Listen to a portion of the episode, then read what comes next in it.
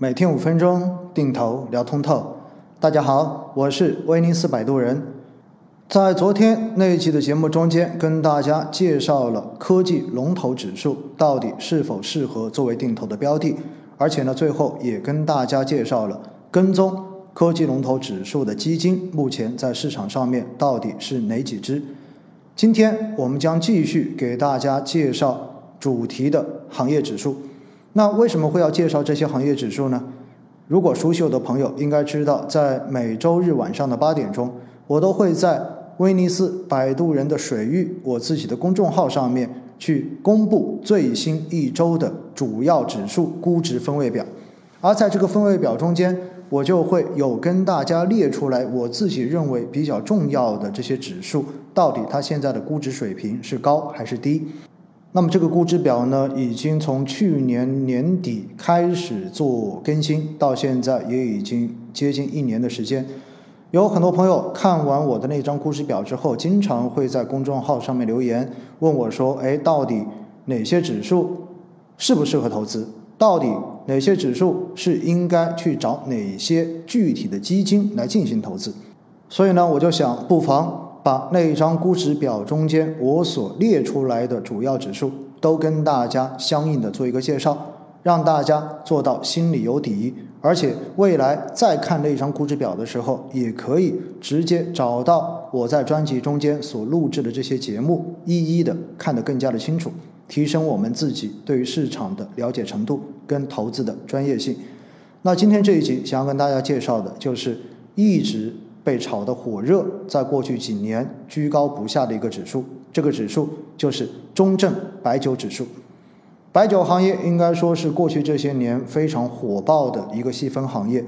以茅台为代表的这种高端白酒股的走势，应该说非常非常的犀利。而且市场上面几乎所有的规模大的主动管理型基金都会配置茅台。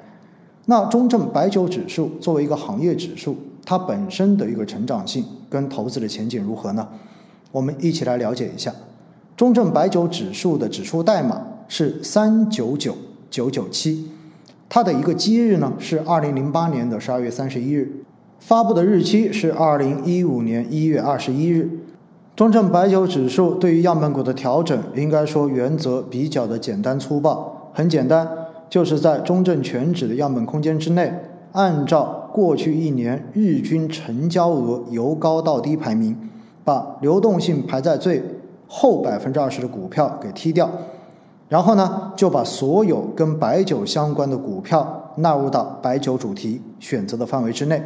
最后。按照过去一年日均总市值由高到低进行排名，也就意味着这个指数的样本股最多不能超过五十只，而现实中间其实跟白酒相关的这一些股票满足要求的并不多，因此这个指数目前的成分股总共只有十七只，如此少的样本数。造成大家基本上在市场上面你能看到叫得出名字的这些白酒股，都在中证白酒指数里面，而且因为白酒行业本身的这一个市值权重分布的就非常的不均匀，所以中证白酒指数的前五大成分股加起来所占的权重就已经达到了百分之七十。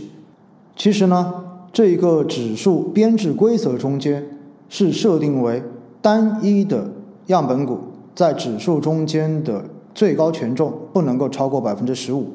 但是由于指数每半年才调整一次它的样本股，实施的时间是每年的六月和十二月的第二个星期五的下一个交易日，所以在某一个具体的时点去看白酒指数的时候，你会发现有些股票的权重就已经超过了百分之十五的上限。那么现在呢？排在前五大样本股的是泸州老窖，权重百分之十七点七七；五粮液百分之十六点一九；茅台百分之十三点九六；洋河股份百分之十三点一九；山西汾酒百分之九点三五。由于白酒板块在过去几年一直都是市场最热门的板块，所以现在中证白酒指数的估值分位点非常高，基本上就是历史的最高位。我们如果看过去十年的时间周期之内，目前中证白酒指数的 P/E-TTM，也就是市盈率估值分位为百分之九十九点六六，也就意味着就是历史最高位水平。所以现在中证白酒指数是绝对的高估。另外，从定投的指标来看，因为我们着重考虑的是波动率，那中证白酒指数呢，在过去不同时间维度的年化波动率都相当的大。十年的年化波动率跟创业板指数不相上下，都在百分之三十一以上，而近三年的年化波动率为百分之三十四点六零，远远高出了创业板百分之二十八点零七这样的一个波动率水平，而。近五年的波动率也达到了百分之三十一点七五，高于创业板的百分之二十八点五四。所以，如果单看波动率的话，你会发现中证白酒指数的年化波动率非常非常的大。从这个角度来说，它也适合做定投。但是问题在于，这样一个指数，它是一个行业主题指数，而行业主题指数是不是能够一直保持着强劲的势头，其实涉及到。行业的系统性风险问题，关于这个话题呢，我今天这里就不再赘述，大家回头可以去找找我专辑中间特别谈到宽基指数跟行业指数区别的那一集，认真的去听一听。而且我们知道，作为指数投资，更加强调的是一篮子股票组合可以帮我们降低风险，而中证白酒指数本身只有十七只样本股。前五大样本股加起来的权重已经超过了百分之七十，所以相对而言，它的风险还是比较集中的。现实中间呢，绝大多数规模比较大的消费基金，主动管理型的，往往都会配置白酒股票，而且因为白酒行业，尤其是高端白酒的这种盈利的确定性、现金流贡献的稳定性、可预期性，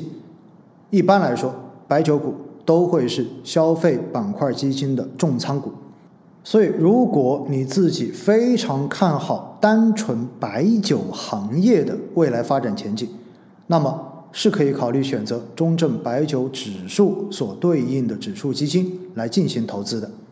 那么现在在市场上面跟踪中证白酒指数的基金也只有一家基金公司的产品，就是招商中证白酒。